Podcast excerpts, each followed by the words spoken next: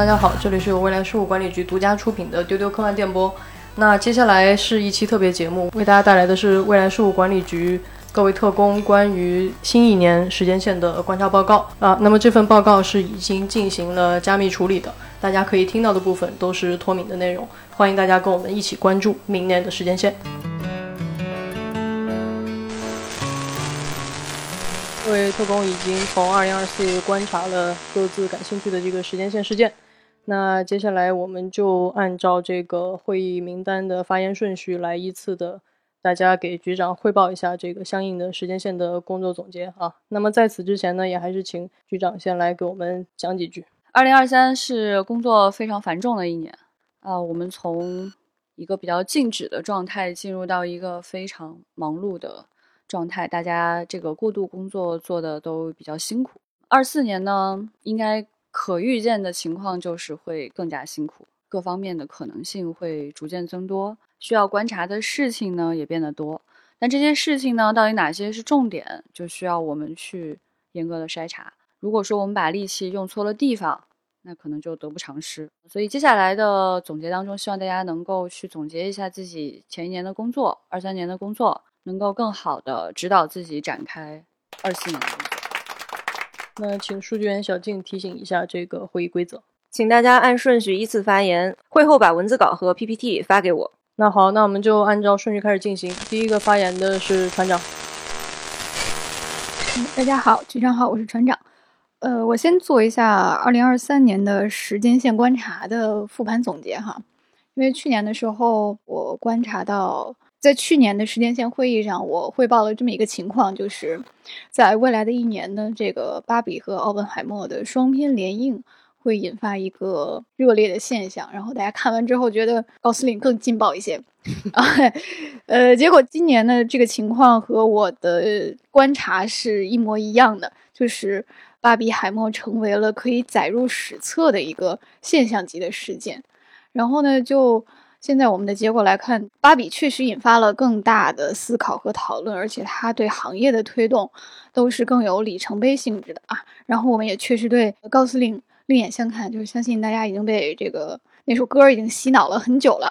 嗯，就在前两天呢，高司令还发布了这首歌的圣诞版本。如果到了今年年底，你发现你所在的这个宇宙啊，芭比完全不火，那我强烈建议你来我们这个时间线看看，你错过了很多东西。那大家要进行时间线跃迁的话，记得按照这个规则和流程先提交申请啊。好，以下呢就是我的二零二四年的时间线观察。我要汇报一个年度重磅和大事件。我被这个事儿呢调查了半年，因为它太重大了，以至于我没有空管别的。呃，以下就是我的观察，在二零二四年将会发生的一件大事呢，就是好莱坞五大制片厂合二为一。我们知道，在二零二三年底的时候呢，就传出了华纳要与派拉蒙合并的消息。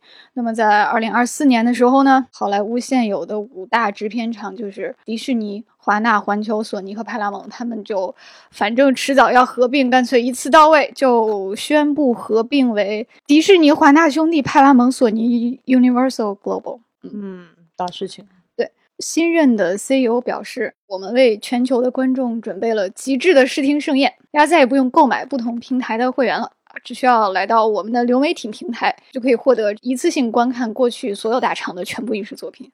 呃，但是如果你想解锁全部的片单呢，需要充值五次，成为尊贵的五合一 VIP 会员。”以上是 CEO 的发言哈，他表示全世界的科幻迷都应该感谢我们。从此之后呢，这个《星际迷航》《星球大战》《神秘博士》。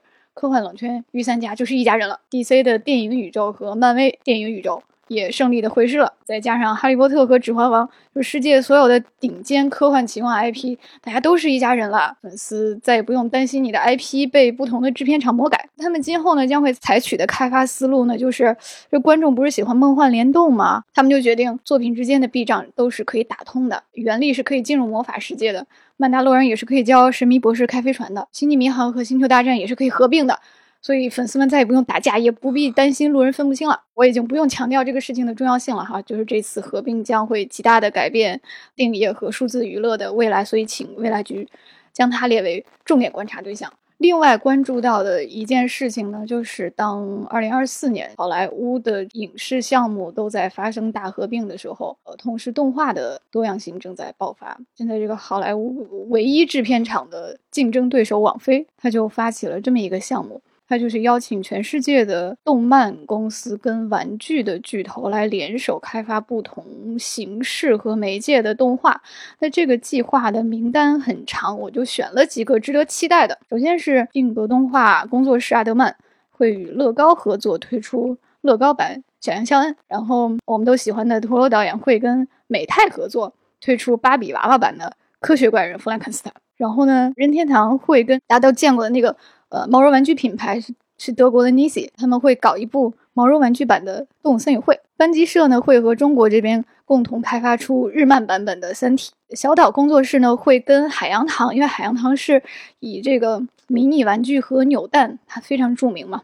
他们两个会推出一个扭蛋版的《死亡搁浅》，啊，就非常值得关注的，大概就是这这么几部了。目测未来三年，这个计划会贡献出大批全世界最好看的文艺作品。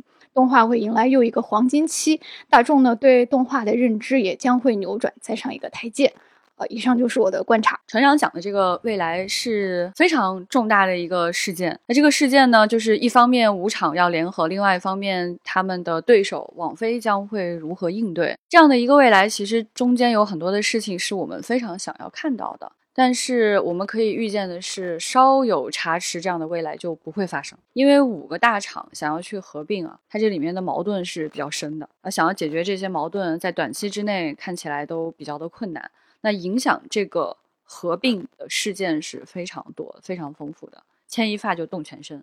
所以我们要保护好这条时间线。另外一方面呢，为了应对这样的合并，网飞的这个动作方向是我们非常认可的。除了在线上有比较多的动作之外呢，网飞确实也发现了线下的重要的力量，所以呢，他们也更希望说可以跟更多的玩具厂牌有合作。这样，在虚拟世界和现实世界有更多的联动，那这也就意味着说，它造成的这个时间线的波动性也非常的强。那一旦引入新因素，都会造成更多的可能性的爆发，这一点也需要更多的关注。此外呢，如果说在新的大厂当中，各个 IP 还会再有新联动的话，那这个排列组合就太复杂了，都需要增派人力去关心。呃，我提示一下档案部门的工作啊。接下来这个档案的分类和这个筛选逻辑可能会需要应对新的现象做一些调整。对对对。啊，因为这个目录设置和这个检索的方式可能会变得非常复杂，所以呃，希望小静接下来去提醒这个档案部门，先做一个这个前序的归档工作，然后给一套这个新的目录的开发方案啊，我们好应对这个大的事件。好的，小静收到。好，那正好小景你是接下来的发言，那你直接开始吧。我对二零二四年时间线的观察，刚好是对船长的一个补充，或者说是我们看到了同一条时间线上不同角度的一些事情。我看到的是一个非常值得关注的事件，也是所有幻迷长久以来的一个期待，就是《冰与火之歌》的第六卷终于出版了。这个是时隔十三年，就是距离第五卷《魔龙狂舞》。已经过去了整整十三年，我们终于等到了马丁爷爷的更新。像奶奶你追的长篇更新了之类的 tag 火爆全球的社交网络。预售开启的时候，亚马逊一度瘫痪。那这次呢，又出现了跟上一本一样的乌龙。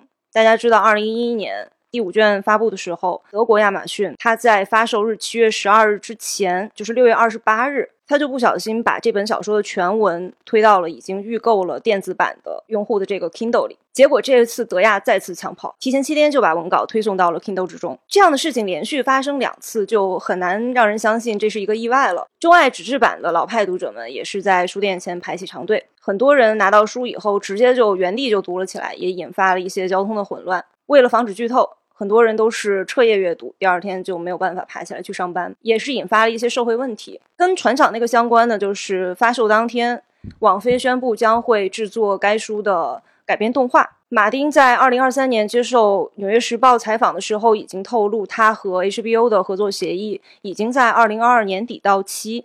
但是还没有续签。就是我们在二零二四年已经知道，就是它已经改签网飞了。至于会不会有重制版的《冰与火之歌》的新剧，网飞 CEO 的原话是：“我们不排除这种可能性，我们可以期待更多的幻想类动画在二零二四年的崛起。”以及五大制片厂的合并，也不是说就是一定能够赢过网飞。有这么多 IP，但是我们是不是能够打败一个还在制作中的《冰与火之歌》的动画呢？我觉得还是值得仔细观察的。接下来我讲一下我对二零二三年时间线观察的复盘。当时观察到的是宫崎骏，你想活出怎样的人生？公映之后，呃，他宣布还要制作一个新的动画短片，标题是《死神永生》。短片会在吉卜力公园中放映，放映时间待定。现在看到你想活出怎样的人生上映之后，铃木敏夫确实表示，宫崎骏已经着手在进行新的创作，但是还没有公开具体的内容，所以这个时间线是否已经偏离了，还待确认，需要紧密的继续观察。马丁的作品现在在全球的影响力已经是越来越大了，所以不管他有什么样的新的动向。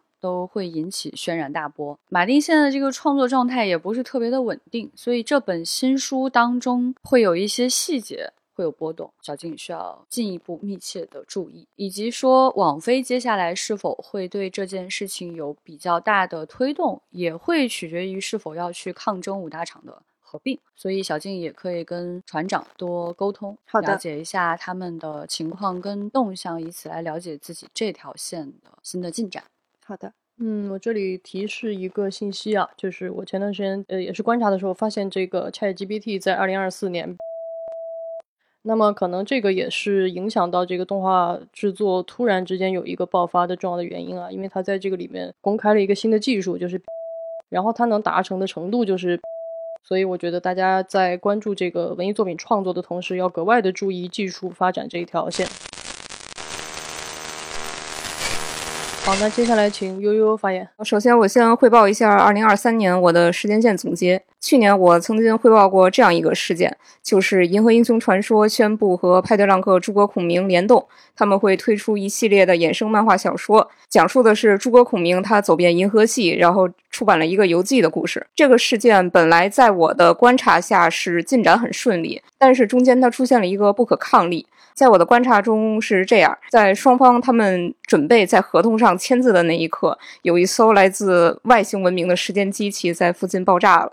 因为这个文明的技术层级比人类高得多，所以迸发出了巨大的能量。就导致这一条时间线不幸的湮灭了。那后来我调查得知，这个时间机器的操作台面被它的乘客不小心泼了一杯咖啡，所以导致爆炸了。那么就有了一条全新的时间线产生，取代了原先的那一条。那历史就产生了非常巨大的改变，就是诸葛亮从一个漫画的虚构人物，成为了真实的历史人物。他对中国历史影响非常深远，一千多年来都被中国人崇拜着。因此，我将这个全新的既定历史判定成为时间定点。呃，那我的处理是这一条时间线现在已经归档封存。不得再起风和更改。我也对我们的时间机器管理部门提出一个建议，就是给咱们的时间机器做一个防水。悠悠的这个观察真的是非常的重要，我会整体把这个需求整理一下，做成一个需求文档。发给时间机器的维护部门。那下面是我的2024时间线汇报。首先是一个大事件，就是《神探夏洛克》第五季宣布开拍，主创团队会全员回归，而且这个故事的舞台会首度来到中国。那我也查看了一下第五季的故事，它是讲述夏洛克和约翰接到了神秘的委托，他们去调查一起车祸。那这个死者是一名脸上有红黑纹身的男人，他在开车的时候被路旁拉起的纳米斯。拦腰斩成了两截儿。当天呢，全球同时发生了五千起车祸。夏洛克就认为他们之间存在着某种关联。在调查陷入僵局的时候，有一个自称小苔藓的神秘人在网络上联系了夏洛克，并且告知他说，想得知真相，他们必须前往中国去寻找一处已经淹没在水下的遗迹。这就是《神夏》第五季的故事梗概。那么，英国前首相、现任外交大臣戴维·卡梅伦已经专程向热情的中国粉丝致谢，表示他兑现了当年的催更的诺言，而且期待神下午促成又一次中英文化交流盛会。我观察的第二个大事件是关于《星球大战》的，有了新任卢卡斯影业首席创意总监，并且被星战粉称为“永远的神”的戴夫·费洛尼掌舵。二零二四年将是《星球大战》IP 全面发力的一年。呃，已经确认的有裘德洛主演的新剧集《骨干船员》。还有李正宰主演的新剧集《侍僧》都大受好评。此外，还宣布拍摄电影三部曲，叫做《欧比旺少年绝地武士》，连姆尼森和伊万麦克格雷格会回归主演。那么这一部当中也会使用 AI 修复技术，呃，将两位主演的脸庞做得更年轻化一些。费洛尼表示，《少年绝地武士》是一封给星战粉的情书，呃，希望能够扭转此前欧比旺剧集质量引发的争议。悠悠的这个观察隐含信息非常丰富啊，因为悠悠细致的观察，所以我们可以看到这些隐含信息爆发出的力量。那这些东西呢，可能是我们过去没有很好关注的信息的交叉点，一不留神它就已经改变了历史。那今天这段历史呢，也是我们比较认可的一条时间线。啊，所以进行封存是没有问题的，它确定是一个 fixed point。很高兴悠悠还在继续关注星战的走向。那星战这些年确实也是引发了更多的时间线，在一些时间线当中它表现极好，在一些时间线当中，就如我们现在表现的是不尽人意。那这与我们的预期其实还是有一些差距的。那这些年呢，星战也因为有新的作品的出现，它也有了更多的新粉丝，所以星战的。新走向会引起更多的可能性，也值得更多的人去关注啊！这里可以加派人手。那夏洛克一直是中英交流的重点之一啊，在今天这样一个时代，能引发好的国际交流是一个非常重要的事件。那在这个故事当中，我们也看到了千丝万缕的神秘的联系哈。我也希望悠悠可以进一步关注《流浪地球三》的走向。好的，有句话不知当讲不当讲啊。就是局长，我希望跟您提一个建议，就是这个今年这个汇报格外的有一些这种过度的扰动和这个串联出现，我觉得跟这个时间机器部门的这个工作还是有很大关系。我觉得仅仅是建议。不太好办吧？啊，我觉得他们可能需要进行一个重点的关注和笔录的这个确认，希望局长能够采纳我这个意见。对，说的很好。我们特工呢，在外工作是非常辛苦的。其实技术部门的支撑就非常的重要啊。这个技术部门这些年确实有一些倦怠哈，这个技术革新速度不够快，有点跟不上这个时代信息大爆发的这种可能性的爆发。接下来，我觉得新的一年，未来局的工作应该在技术当中做出一些调整。那接下来呢，希望呃邓运和小静来给我们安排跟技术部门开会的时间。那这个会议，我希望分三个阶段进行。第一个阶段解决的问题是，第二个阶段解决的问题是，第三个阶段解决。经过三段的调整，我希望接下来。技术部门的支撑可以跟我们这种在外工作的 agent 形成更好的联动，更加保障我们工作可以顺利进行。好的，收到。刚才前辈讲的这个关于时间机器的维护的问题，我也觉得是非常重要的。我会尽快联系技术部门，然后来展开局长刚才讲的这个会议的事情。另一方面，我还观察到一件事情，就是像《星球大战》这样的大 IP，实际上在时间线的。稳定中是一个非常重要的一个锚点。我们这一条时间线之所以会发生这么大的扰动，可能与《星球大战》在我们的时间线中没有得到很好的发展，其实是有关系的。所以这次我听到悠悠的这个观察，就感到非常的高兴。我们可以看到，二零二四年《星球大战》得到了很多很多的关注，也就是说，从二零二四年开始，很有可能我们这条时间线就会更加的稳定了。刚才局长也是提到说，需要有更多的人手。去关注这个变化，我也会尽早和人力资源部门协调，协调更多的特工对《星球大战》给予关注。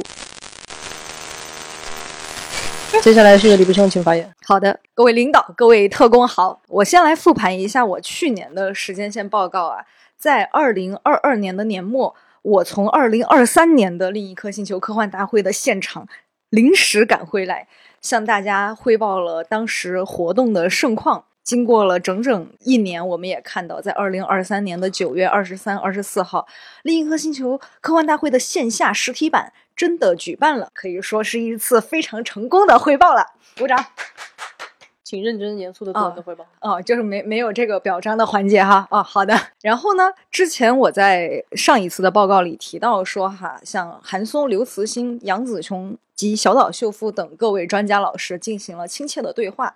在今年的这个线下大会的现场，我们可以看到刘慈欣和韩松老师确实莅临了现场，但是杨老师和小岛老师因故未能莅临活动。当然，这个所有的时间的观察呀，以及我们的中间的这个筹备工作的行为，都会让时间线发生小小的扰动。所以，最后的这个嘉宾阵容啊，请大家以实际上台的嘉宾为准。以上是我上一年度的复盘。那么，接下来我为大家带来我观察到的二零二四年的重要的时间线情报。二零二四年呢，距离我们中国。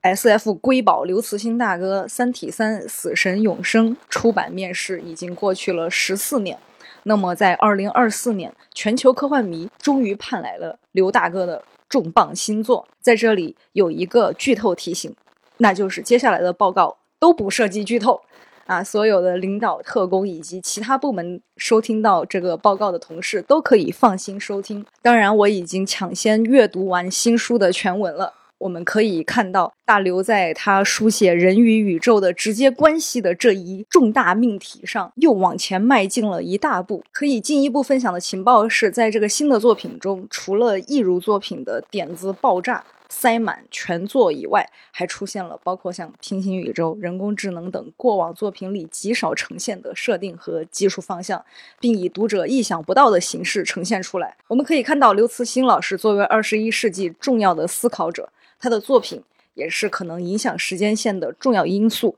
所以希望二零二四年他能早日交稿。以上是我的整个的汇报，感谢李不称的工作的汇报。嗯，呃，相比较其他特工的工作呢，李不称的工作做的是比较少的。我希望你在新的一年里可以管理好自己的时间，嗯，做更多的工作。把劲儿使到该使的地方去。李不成观察的两件事情呢，也都比较重要。第一件事情呢，时间上已经有一些扰动，这个相关的信息，请你在会后都发给小静来归档。嗯。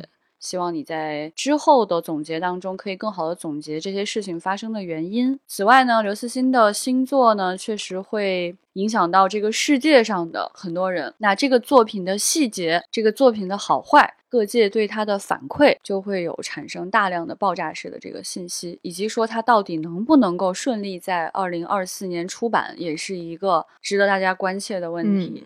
那影响他出版的因素是非常丰富的。他在哪里写作？有没有更多的事情叨扰到他？啊，吃的好不好？喝酒喝的高不高兴？都有可能会影响这件事情的结果。李不称应该全面的去观察啊，影响时间线的这些重要的因素。嗯嗯。此外，就是我们需要他的这个新书的情节相关的信息，以便我们对时间线有更具体的掌控。嗯，好的。我在接下来丰富整个报告的时候，会给各位特工附上我拿到的样稿。在这里，我要严肃的提醒小浪花一件事情，就是前两天上班的时候，我遇上小浪花正在跟一个遛狗的邻居聊天，两个人聊到对《三体》的热爱。我过去的时候，就听到小浪花差一点就透露了刘慈欣新作的部分细节，还好被我及时阻止。小浪花对保密问题的这个疏忽，已经不是一次两次了。我能理解小浪花是一个非常开朗外向的特工，但我还是希望，包括小浪花在内的所有特工都能对保密问题更加上心一些，尤其是像刘慈欣新作这样的重大的时间线节点，我们还是要更多的注意它对时间线扰动的可能性。保密问题值得所有人关注哈。不仅仅是小浪花啊，每个人都应该按时学习保密工作的相关的信息。而且在现在这个时代呢，保密就会变得比较的复杂，各种各样的途径都有可能会泄密。所以说，在下个月吧，我们再多次组织一下大家来学习这个保密工作。好的，没问题。好，那接下来请老千发言啊。那老千也是一如既往，在这个各位特工都关注文化创意这条线的同时，老千也是给到了一个重点事件的观察。那我们请老千来详细的汇报一下。大家新年好，我今年一年的整个的工作的时区基本上是在欧洲，很多。的重要的时间线观察都是发生在欧洲的。先说一下去年的时间线观察的一个复盘吧。去年我是观察的是两件事，一个是温网，当时十四任博士的扮演者坐在一个蓝色的包厢里面，这个好像是在后来大家看到的转播的这条时间线上没有看到哈，比较遗憾。另外的一个观察是在二三年上映的电影《威尼斯鬼魅》嘛，我当时看到就是说这个片子有两个特点，一个是大型杀剧现场，然后另外一个就是装神弄鬼。大家通过时间线应该是能看到了，我的这个观察是跟大家经历的这个时间线是完全重合的。如果没有去到这条时间线的朋友们，就是非常恭喜大家。如果在接下来你有时间再能去回到这个时间线，我不建议去了。那我就说一下关于我今年的一个时间线观察。为什么我说我的重点是在欧洲这个时区？因为今年是巴黎奥运会召开的这个时间，是在二零二四年的七月二十六号到八月十一号，法国的巴黎在百年之后。再次举办奥运会，我是非常关注这个事件。我首先看到的就是在今年的巴黎奥运会的开幕式啊，就是跟平时是完全不一样的。它的这个开幕式是在塞纳河上一个全程六公里的一个区域内举行。那整个呢是有数十万的观众来亲临现场观看了开幕式，而且呢整个的沿岸大部分区域都是开放的。呃，另外呢各国的奥运参赛选手都是坐着游船沿着塞纳河游行，这个是跟我们往常看到的这个。奥运会是完全不一样的，呃，我在现场看到了，非常非常震撼，也非常快乐。另外呢，因为一九二四年的巴黎奥运会是正式允许女性运动员参加，那么在百年之后呢，巴黎的这一届奥运会上，就是女性的角色大放异彩。我看到了有很多女运运动员的这个项目是一票难求。这里面特别给大家画一个重点哈，就是今年的巴黎奥运会的这个马拉松路线非常有看点。它整个的路线设计呢，是为了纪念就是一七八九年法国大革命。的妇女大游行，它向当时那些为了日常的面包啊、生活的尊严而集结起来向凡尔赛宫进发的七千多名女性致敬。所以，就是我推荐大家在时间来到这条时间线的时候，要重点关注一下。呃，另外呢，就是给大家讲一下我在今年的奥运会开幕式上。看到的一些内容，首先是这个开幕式的点火环节哈，呃，是一个巨大的热气球沿着河畔就飞起来，致敬法国作家凡尔纳的《环游世界八十天》。另外，今年是中法建交六十周年，也是中法文化旅游年。我们科幻呢，作为近年来中国文化的优秀代表，在今年的巴黎奥运会上有着非常隆重的亮相。中国的著名科幻作家刘慈欣呢，他曾经在这个举世闻名的我们的另一颗星球科幻大会上讲过，凡尔纳的作品呢是他的科幻启蒙。所以啊，我重点关注到，当这个热气球升空飘过塞纳河的时候，导播给了观众席的刘慈欣一个巨大的特写。呃，如果大家到时候看巴黎奥运会的转播，请一定关注一下这个镜头。另外呢，我看到韩松老师也是在现场的，而且韩松老师的身份是法国挚友。他受邀的这个原因是，他的微信头像常年使用的是法国著名童书作品《小淘气尼古拉》。同时呢，局长，我在现场也看到了你，在我这条时间线上，你作为这个中国科幻的代表，也是在现场来观看开幕式的。我看到当热气球飞过你头顶的时候，你在疯狂的挥舞手中的一个 TARDIS，而且我看到你好像还在大声的喊某位英国演员的名字。呃，我这里有一个建议哈，就是说为了照顾法国人民的这个情感。如果有时间修正这条时间线的话，我建议你可以把手中的玩具换成一个法国 IP，比如说小王子。如果真的换不了，你就用韩老师手里的那个小淘气尼古拉也行。谢谢老千的提醒，非常有必要。关于我今年的时间线观察的重点是这些。嗯，感谢老千的汇报，就非常幸运啊，我们有这样一位特工会关注这个体育事件。我们的其他特工主要关注的是科幻奇幻的文艺作品。那我也希望有更多的特工可以打开视野，关注不同的信息啊，因为其实每一条时间线都是值得我们关注的，我们的切入点可以更加丰富。也提醒大家在新的一年当中多学习、多了解。那刚刚老千给局长的这个提醒非常重要啊，在这个呃文化沟通的这个层面，那这个也请小静协助局长。去注意一下这个动作的更改可能会引发的这个呃相关的一些变化。好的，每一年老千的这个汇报都非常的详实，他今年提交上来的这个 PPT 也是非常的精美。我会把内容删掉之后做成一个模板分享给大家。好，那最后一位是老易特工啊，呃，请老易特工开始你的汇报。哎，大家好，我是一个时间线观察者，同时也是个影视行业从业者。这样的双重身份让我会更多的把观察重点放在每一年的影剧市场的商业表现和观众反馈等等各个维度的综合成绩上。所以，以下就是一份百分百真实的关于二零二四年科幻影剧的观察报告，这是一个绝密档案，大家注意啊！那首先我们的。关注重点肯定是国产作品上，有三部刘慈欣小说改编的剧集在第一季度相继引发剧迷热烈议论，分别是优酷的《梦之海》、爱奇艺的《球状闪电》和王菲版的《三体》。一个有趣的现象呢，就是这三部作品虽然口碑评价上出现了分歧，但观众们都达成一个共识，就是相比于之前的流改剧，这三个剧在改编力度上更加加深了，更加深化了，在。著作基础上更强调了自由的影视表达。那么电影呢？其实只有一部国产科幻片上映，它就是《非诚勿扰三》。嗯，这还是一部典型的冯氏喜剧，重点不在于人和人工智能的关系的探讨。我们来再来看一下好莱坞吧。年初，罗素兄弟的电影。变幻国度上线网飞这部电影呢，可以用三句话来简评，就是卡斯惊喜，制作精良，故事平平。这部片的卡斯呢，主要就是小十一、米莉·波比·布朗，还有星爵克里斯·帕拉特，还有鹰眼安东尼·麦凯，还有关继威。影片是改编自同名热门绘本哈。这个故事具体讲啥呢？就。不介绍了，大家自己看吧。然后就是五月份上映的《疯狂的麦克斯：狂暴女神》，哎，这部片子是票房大卖啊，非常好。其实也是同时也成为很多科幻影迷的年度最爱，因为它既是《Mad Max》这个狂暴之路的衍生片和前传，同时也是《Mad Max》系列的第五部作品啊。就是它的剧情和风格完全就是《狂暴之路》的一个重制版，但是里面安雅替代了萨隆。所以我觉得它新意虽然略显不足，但是整体效果还是可以给到高分的。那么之后就是一部叫《Mickey Seventeen》的电影，它是奉俊昊导演，改编自科幻小说《Mickey Seven》，由罗伯特·帕丁森主演的这部片。它风格有点像《火星救援》加暗物质，或者是一个贫嘴版的月球吧，比较无聊，有点不该哈，对不起啊，奋导的帕丁森的影迷可以把这句评价忘记。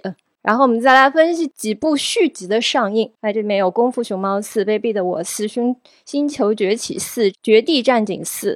死侍三、毒液三、刺猬索尼克三、之寂静之地三、角斗士二、头脑特工队二、阴阳大法师二。简而言之，就是没有特别出色的啊，大家可以基于对前作的喜欢程度来选择一两部看。相对比较亮眼的，就是在一众狗尾里面勉强算个雕的，就是这个小丑二双人舞啊，我推荐给音乐片的爱好者。它是个音乐片，嗯，呃，重点就来说《沙丘二》吧，它呢保持了这个前作的品质，甚至在情节设计和人物关系上的描写上要明显要强于一，而且票房也强于《沙丘》第一部。所以牛蛙导演并未跌下神坛，可喜可贺，可以给他一点掌声。最后再来 report 几部翻拍或者衍生作品，里面有《哥斯拉》《金刚新帝国》《空手道小子》《狮子王》《魔法沙》《诺斯菲拉图》，没有一部口碑特别出色，大家自己看着挑吧啊。还有一部游戏改编作品《无主之地》改编的《Borderlands》。这部片子可以说是年度惊喜，就是一个太空恶作剧、科幻恐怖喜剧，由大魔王凯特·布拉切特他来演一个事儿逼，我非常强烈推荐这部片子哈。老易的这个观察呢，就非常的细致和全面。对于这个续作和新作都有一些观察，而且而且在不同的维度在关心这个剧集，就也反复提醒大家，大家不要只是关心星座本身，要关心观众对他的态度，这样引发的时间线波动是非常多、非常丰富的。所以呢，也提醒各位特工在自己的报告当中应该添加相关的信息，也非常希望老易可以给到更多的资料哈，就是为什么。现在的好莱坞有这么多烂片发生，到底是什么样的原因让他们在拍这些无聊的续集？到底都无聊在哪些方面？是哪些因素共同造成的？我觉得这是非常值得分析的。我们也非常期待老易下一次来给我们好好讲讲这些信息。老易每次提交的文档也都是非常的详实，而且整个的格式非常的优美、详略得当。而且这次我要特别表扬老易的是，他是在众多特工中唯一按照保密手册的要求，在绝密的邮件中，在这个标题的部分写上了“绝密”二字的特工，特此提出表扬。我觉得我们在下一次的这个关于保密手册的这个学习会上，可以由局长。再次强调保密的事宜的重要性，以及向大家呃表扬一下老易。嗯，奖惩分明啊，大家一定要注意格式。说了多少次了，不要让我再强调这个信息，注意格式。今年内容一样是非常的详实。每年这个年终年初的时间线会议都是我最期待的一个会议，在这个会议上确实能够看到各位特工的风采，也能够看到各位特工在过去工作当中的成长和进步。那在过去的几年当中呢，我们都勇敢地守护了时间线。我们也非常期待在新的一年当中，各位都可以发挥自己的作用，更重要的是发挥集体的作用。那我们的呃外派特工和我们的技术人员一起，为二零二四年找到一个最好的时间线的结果。今天的会议就到这里吧。好的，谢谢各位特工，谢谢局长。以上就是未来事务管理局二零二三年的时间线观察总结和二零二四时间线观察报告。那么，各位听众，在二零二四年，如果你所处的时间线的事件和本份报告有所出入，不要惊慌，这是时间线的正常扰动。那么，也提醒大家跟我们一起关注时间线，不要轻易进行时间线的跃迁。谢谢大家。那如果大家在这个如果大家在过程当中发现了有巨大的出入和这个时间线的异常，那么也请尽快联系未来事务管理局，不要惊慌，Don't panic。再见，谢谢大家。未来事务管理局再次祝大家新年快乐。